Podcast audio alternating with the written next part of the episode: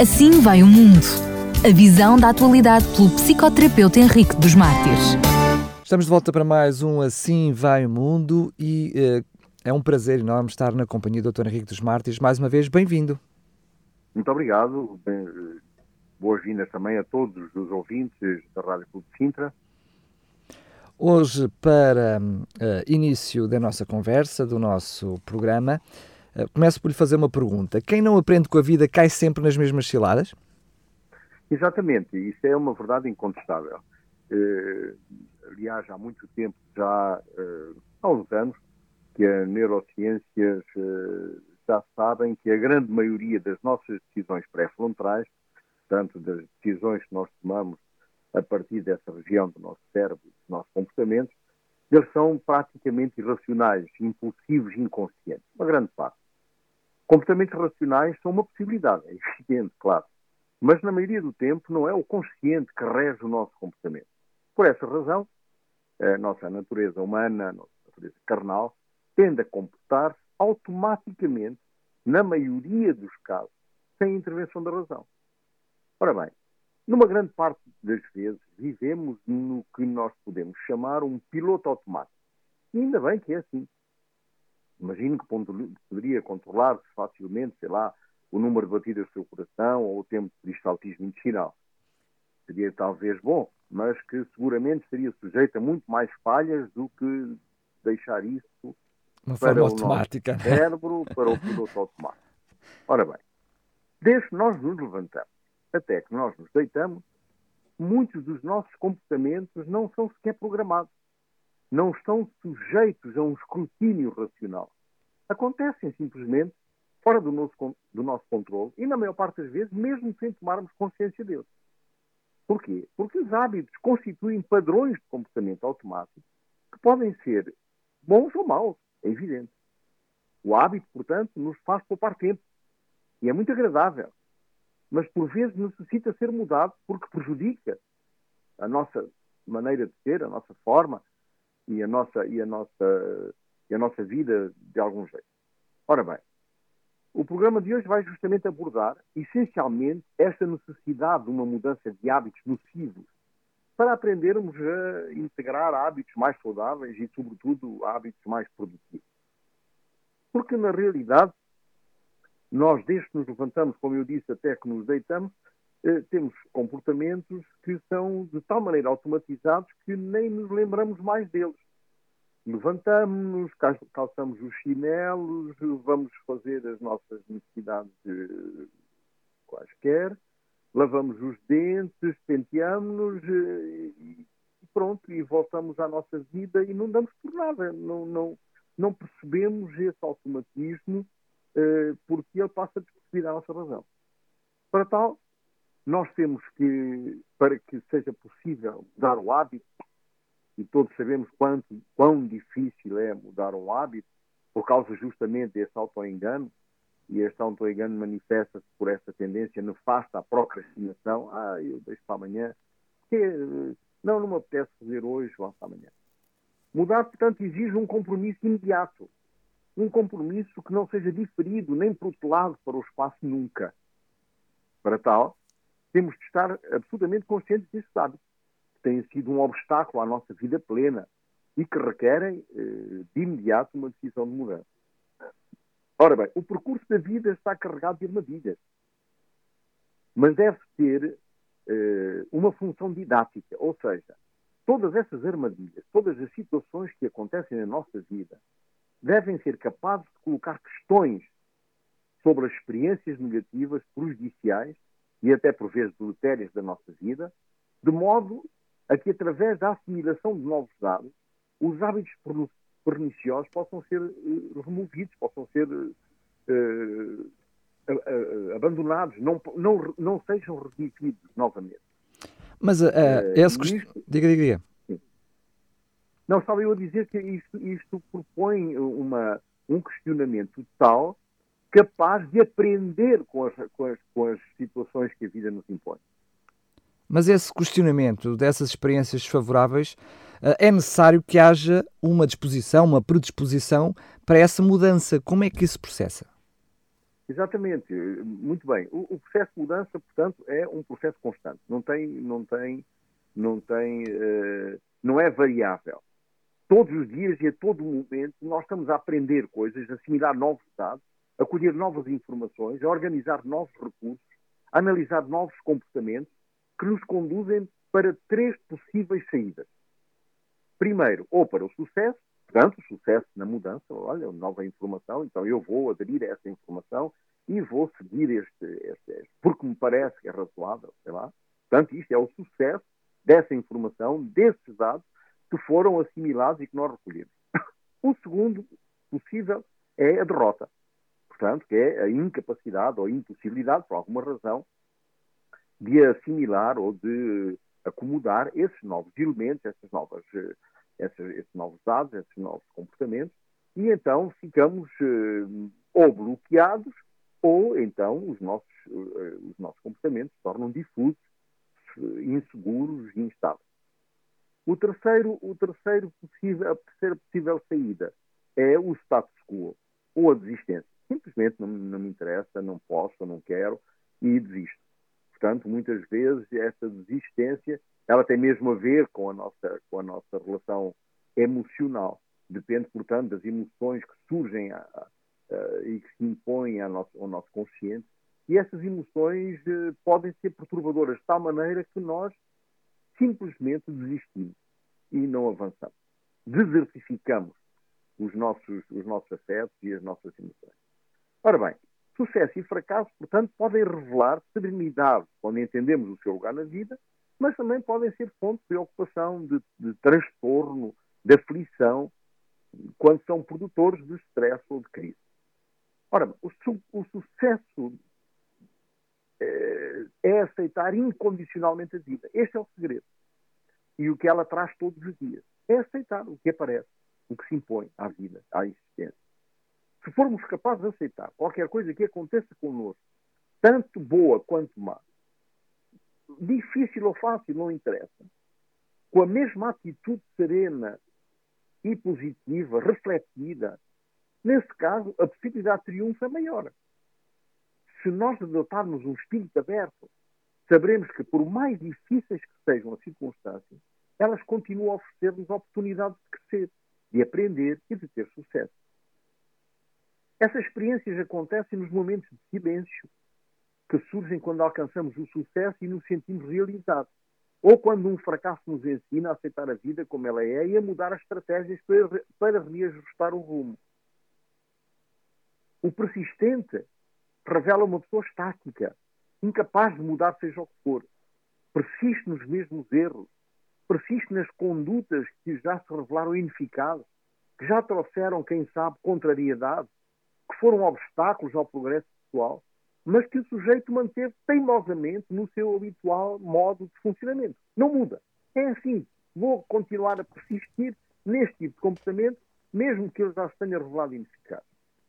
Por outro lado, o perseverante, que é diferente do persistente, é alguém capaz de modificar as estratégias que não funcionaram, que se, que se revelaram ineficazes, sem desistir dela.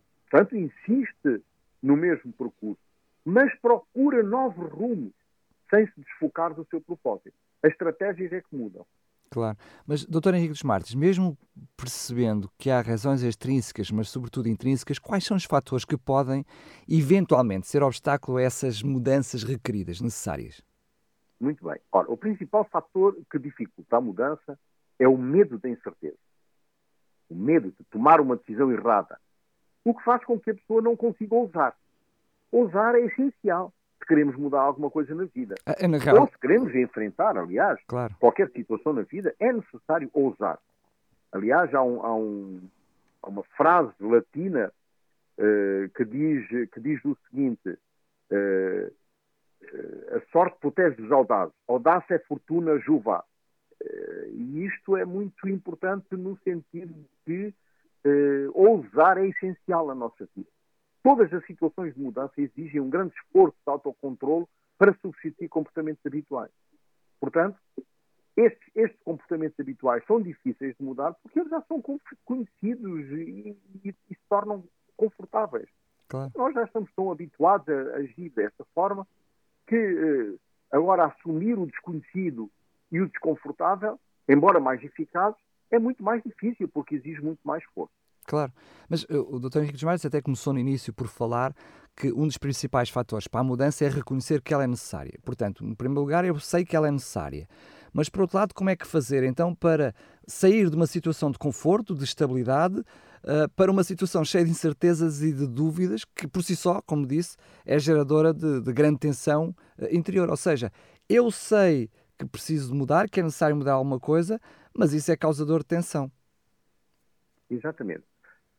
Tudo está relacionado com, com o medo, é evidente. E por isso é que as pessoas não ousam. Eh, porque o medo. O medo do fracasso, sobretudo. Está, exatamente. Exato, exato, exato. Esse medo, muitas vezes, é, é, consequência de, uma, de um tipo de personalidade inibido, de um tipo de personalidade tímida, na qual o indivíduo tem um desejo forte de, de, de conquistar a, a, realidade, mas simplesmente não, não se investe, não consegue investir. Porque a verdadeira mudança começa no momento da sua realização. É um processo que necessita tempo e por isso deve ser gerido numa continuidade. Todo o processo de mudança é composto por três momentos, por três tempos. O primeiro tempo, o primeiro momento, a viragem. O que é viragem? A viragem é a capacidade de colocar um fim ao passado. Isso requer a inteligência de saber virar a página, de deixar ir, de dizer adeus. Deve haver um resgate dos velhos automatismos para que seja possível investir em novos hábitos mais produtivos. Portanto, esta viragem é muito importante. É essa capacidade de, de, de, de colocar um ponto final. Muitas pessoas vivem permanentemente a colocar vírgulas e pontos e vírgulas. Imagine o Daniel ler um texto, um livro, onde só existem vírgulas e pontos e vírgulas. É horrível. Mas nós, a nossa vida, a história, a narrativa da nossa vivência, muitas vezes é construída só com pontos e vírgulas e, e, e vírgulas. Não temos pontos em lado nenhum. Não conseguimos pôr pontos finais a determinados comportamentos que são, que são deletérios, são destrutivos da nossa estabilidade e também da relação com os outros. Portanto, este primeiro ponto é importante, virar. Este primeiro momento. Segundo momento, segundo tempo, resistência. Ou seja, estar consciente que existe uma zona neutra de resistência, que pode levar à confusão, ao caos, à resignação ou à desistência. Por exemplo, num, num, num casal em que o homem é intransigente, permanentemente obstinado nas suas exigências. E que a mulher, por muito que tente dialogar, a esposa, por muito que argumente, nunca consegue, e eh, além disso ainda desencadeia da parte do marido reações muitas vezes violentas e agressivas, o que é que ela faz? Ela resigna-se para encontrar um, um, um espaço de harmonia. Mas este espaço de harmonia é consequência de quê? Da sua resignação. É harmonia porque um se resigna. E isto não é, não é normal. Portanto, estar, consciência de, estar consciente desta zona de resistência, uh, uh, desta perda de elan vital, deste, uh, desta motivação que leva a continuar a persistir e a ser perseverante nos seus argumentos, esta desistência, esta resignação, ela é uma das formas de resistência à mudança. Mas depois temos um terceiro momento, que é o momento da reestruturação. Está relacionada, portanto, com esta nova, com esta aquisição de novas habilidades, com esta adoção de diferentes comportamentos, muito mais construtivos, eh, que abrem um novo capítulo no horizonte, do, no horizonte da vida. Portanto, esta resistência é um fenómeno que dificulta a mudança, na medida em que, em que o sujeito se recusa a aprender, se recusa a renunciar ao Estado que conhece bem, que mesmo que se tenha revelado desfavorável ao longo do tempo, lhe confere uma certa comodidade, uma certa segurança. E, e atenção, porque renunciar não é resignar. Agora falava da resignação, que é um, um meio pela qual uma pessoa, para conseguir harmonia, desiste simplesmente de argumentar. Aqui na, na, na renúncia não é a mesma coisa. Renunciar é aprender, por um lado, a abandonar coisas que são desfavoráveis à sua vida mas também aprender novas coisas que são favoráveis à relação consigo e com os outros. Portanto, é muito importante esta, esta definição para não confundirmos os termos. A resistência à mudança, portanto, está intimamente ligada ao medo deste desconhecido.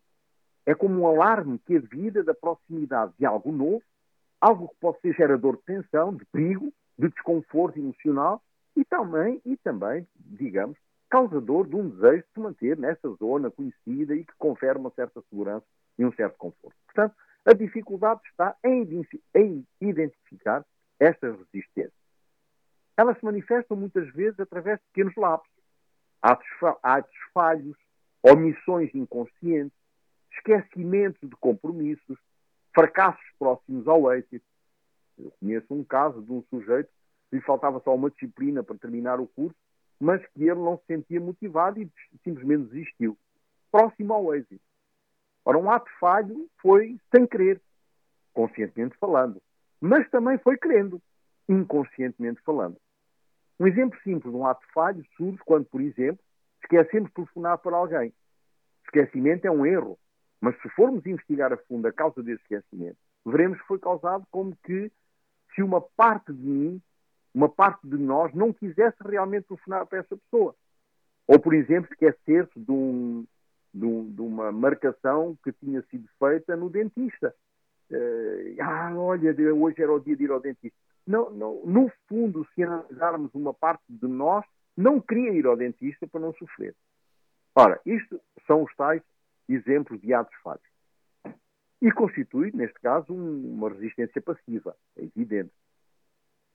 Ora, o modo de enfrentar essas resistências é, numa primeira focagem, identificá-las, dando-lhes credibilidade, portanto, existência, tentando perceber de que nos querem prevenir e transformando a estratégia que reforça essa resistência numa forma de agir mais consistente com a nova perspectiva de, de, de ação. Falou na, nesses tais estágios, tempos, enfim, momentos que são esses três distintos, um, mas essa tendência para se manter numa zona de conforto, uh, ela depende dessas diferentes uh, fases de estágio? Ora bem, o comportamento do indivíduo varia fortemente dependendo da fase e do estágio de mudança em que ele se encontra. Portanto, é de ambos. Exato. Seu grau de influência, mas sobretudo suas questões, variam à medida que o processo avança, segundo a forma como a pessoa percebe as situações e, sobretudo, em função da maneira como ela a ressente. Medo do insucesso, compreensão, raiva, sentimento de não ser compreendido, etc as questões não são somente assimiladas, elas são também vividas com tudo aquilo que uma mudança implica nos aspectos afetivos e emocionais. Segundo Kurt Lewin, o processo de mudança progride em três fases. A primeira fase, eh, Kurt Lewin chama-lhe o gelo. Nesta fase a mudança não é possível, mas a tomada de consciência é real. É uma fase onde emerge o desejo de mudança. A segunda fase, segundo ele, é a fase de transição, ou seja, há uma implementação de mudança. E esta implementação é experimentada, novos comportamentos surgem, mas o equilíbrio é ainda muito frágil. Uh, tende a responder à pergunta: mas para que mudar? No terceiro caso, ele chama-lhe consolidação, ou seja, certos comportamentos são ritualizados e a prática se harmoniza. Nesta fase, podemos afirmar que o novo comportamento foi adotado, assimilado e integrado. A motivação para a mudança é muito importante, porque ela deve ser geradora, para, geradora de, de, de, de elan, geradora de desejo, para que seja possível a mudança acontecer. Mudar do, artigo, do antigo para o novo exige esforço dedicado, motivação e propósito. Para simplificar, exigem, existem dois passos principais para gerir mudança. Primeiro passo, uma etapa defensiva. Para o método de resolução de problemas, onde são colocados em análise as dificuldades e as vantagens deste método que eu escolhi, desta estratégia. E é aí também onde se observam as matérias a mudar, analisam-se os mecanismos necessários para implementar estas mudanças, implementam-se, portanto, objetivos de modo a que a situação não ocorra novamente. Não é para corrigir alguma coisa que tenha sido um fracasso, mas, sobretudo, para evitar a persistência da situação ou da repetição. É, portanto, um método preventivo. O segundo método, para simplificar, não é? Portanto, estamos aqui a, a falar em dois métodos, mas podíamos uh, passar muito tempo com eles. Mas estamos a simplificar. Para gerir estas mudanças é a etapa ofensiva. Que esta etapa ofensiva é orientada para a real solução das dificuldades que queremos mudar. Nesta etapa, são utilizadas ferramentas que constituem recursos a ser aplicados no desenvolvimento dos métodos para recolha e tratamento dos dados e dos factos a serem elaborados neste processo. É um dado adquirido que a solução de problemas deve sempre incidir sobre factos, dados concretos, e não em noções mal entendidas, e não em, num imaginário alucinado. A finalidade é resolver o problema e não apenas utilizar a ferramenta como recurso sem finalidade específica. O sucesso deste método, deste método só é válido quando o problema é efetivamente resolvido e não pelo facto de terem usado várias ferramentas. Claro.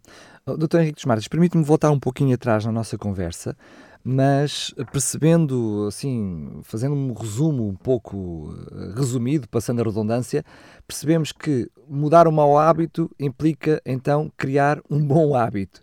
Mas hum, como é que podemos identificar esses maus hábitos e mudá-los? Porque é preciso, desde o início, falou que é preciso ter consciência, que é preciso mudar. Mas como ter essa consciência?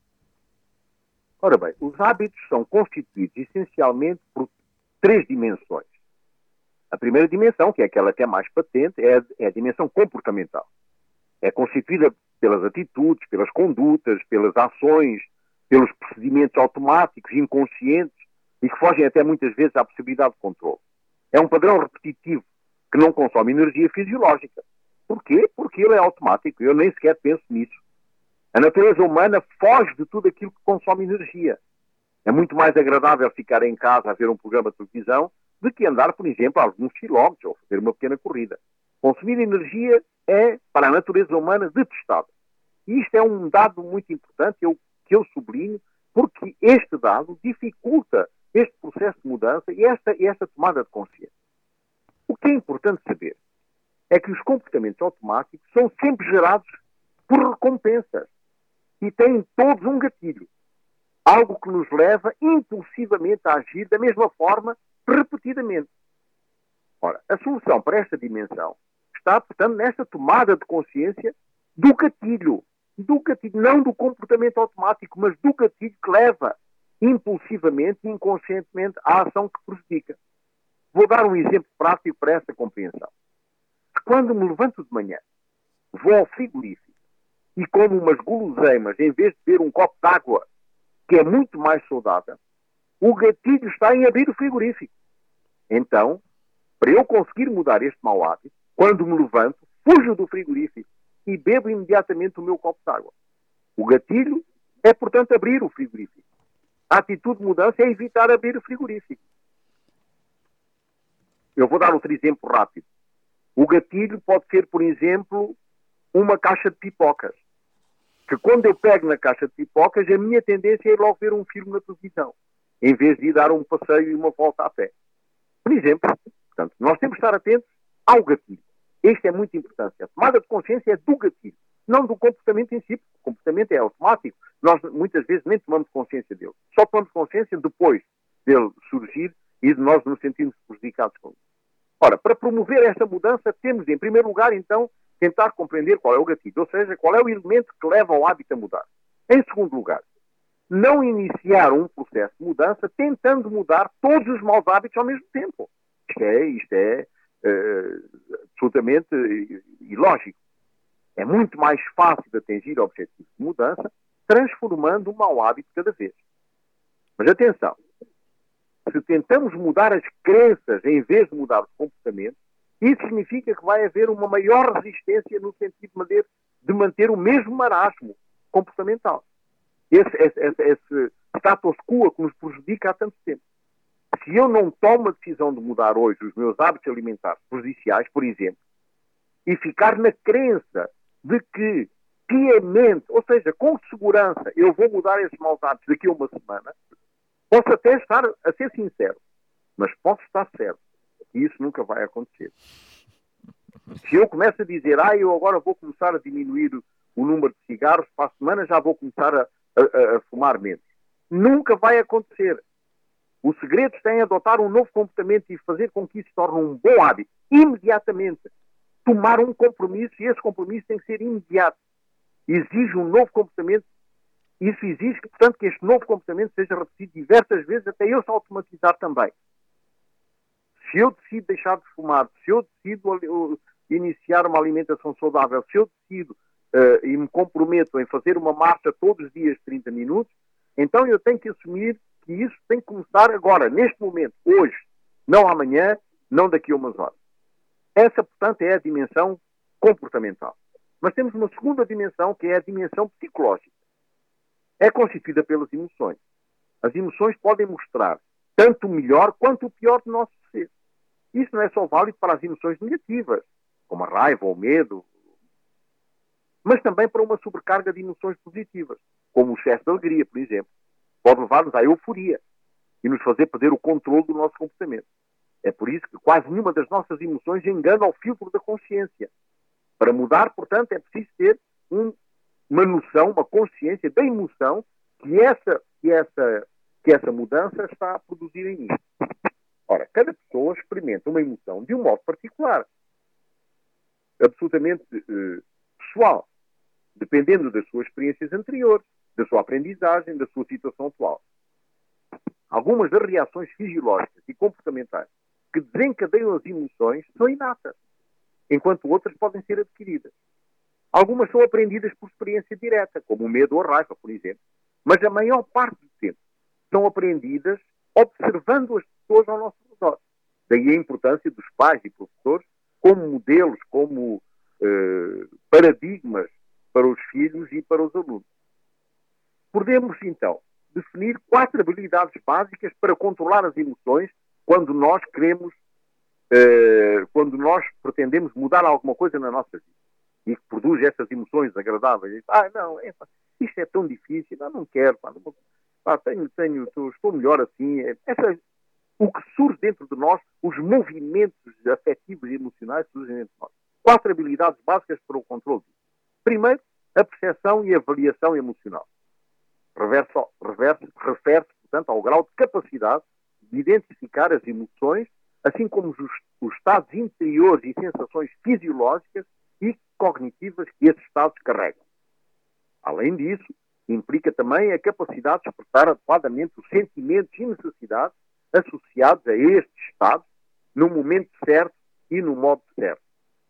Agora, em segundo lugar, além da percepção e da avaliação destas emoções, temos que assimilar estas outras emoções. Implica, portanto, essa capacidade de levar em consideração os sentimentos quando realizamos um processo de tomada de decisão, um processo de mudança.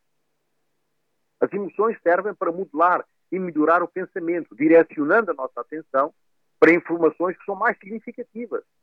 E, e essas informações mais significativas até podem facilitar a mudança, podem facilitar a minha visão e a consideração de novos pontos de vista.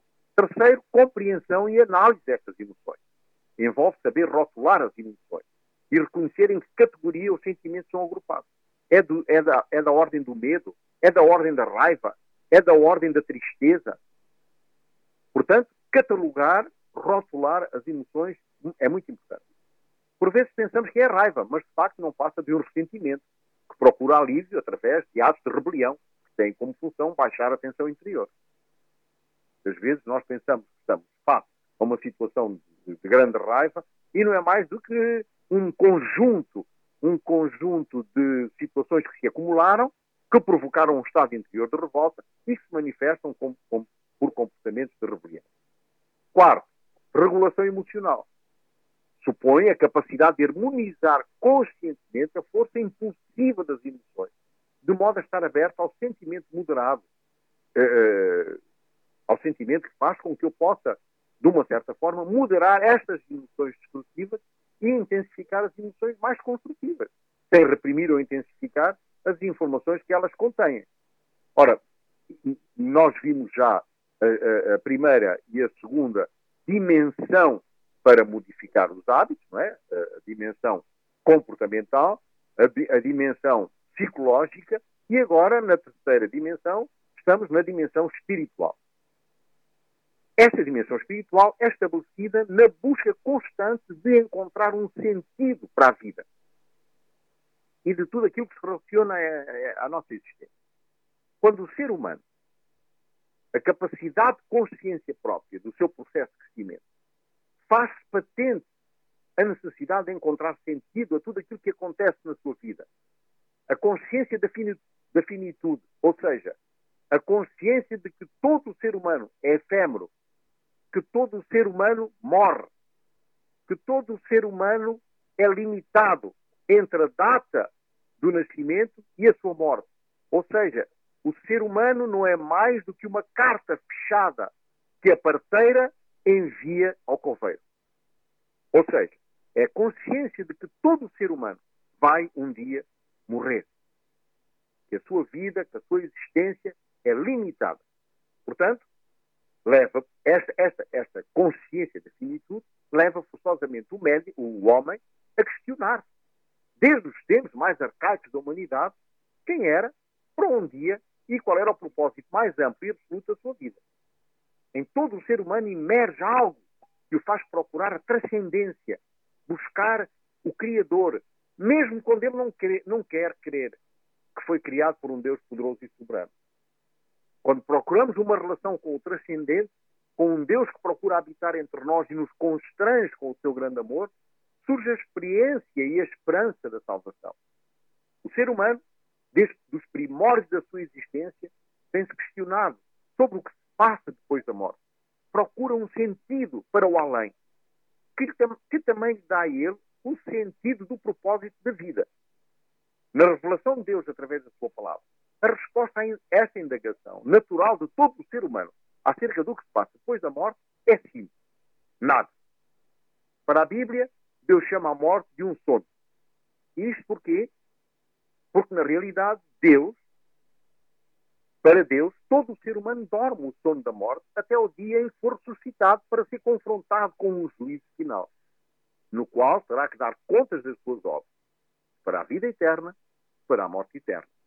Há um texto no Apocalipse 20, 12 que diz: E vi os mortos, grandes e pequenos, que estavam diante do trono, e abriram-se os livros. E abriu-se outro livro, que é o livro da vida. E os mortos foram julgados pelas coisas que estavam escritas nos livros, segundo as suas obras.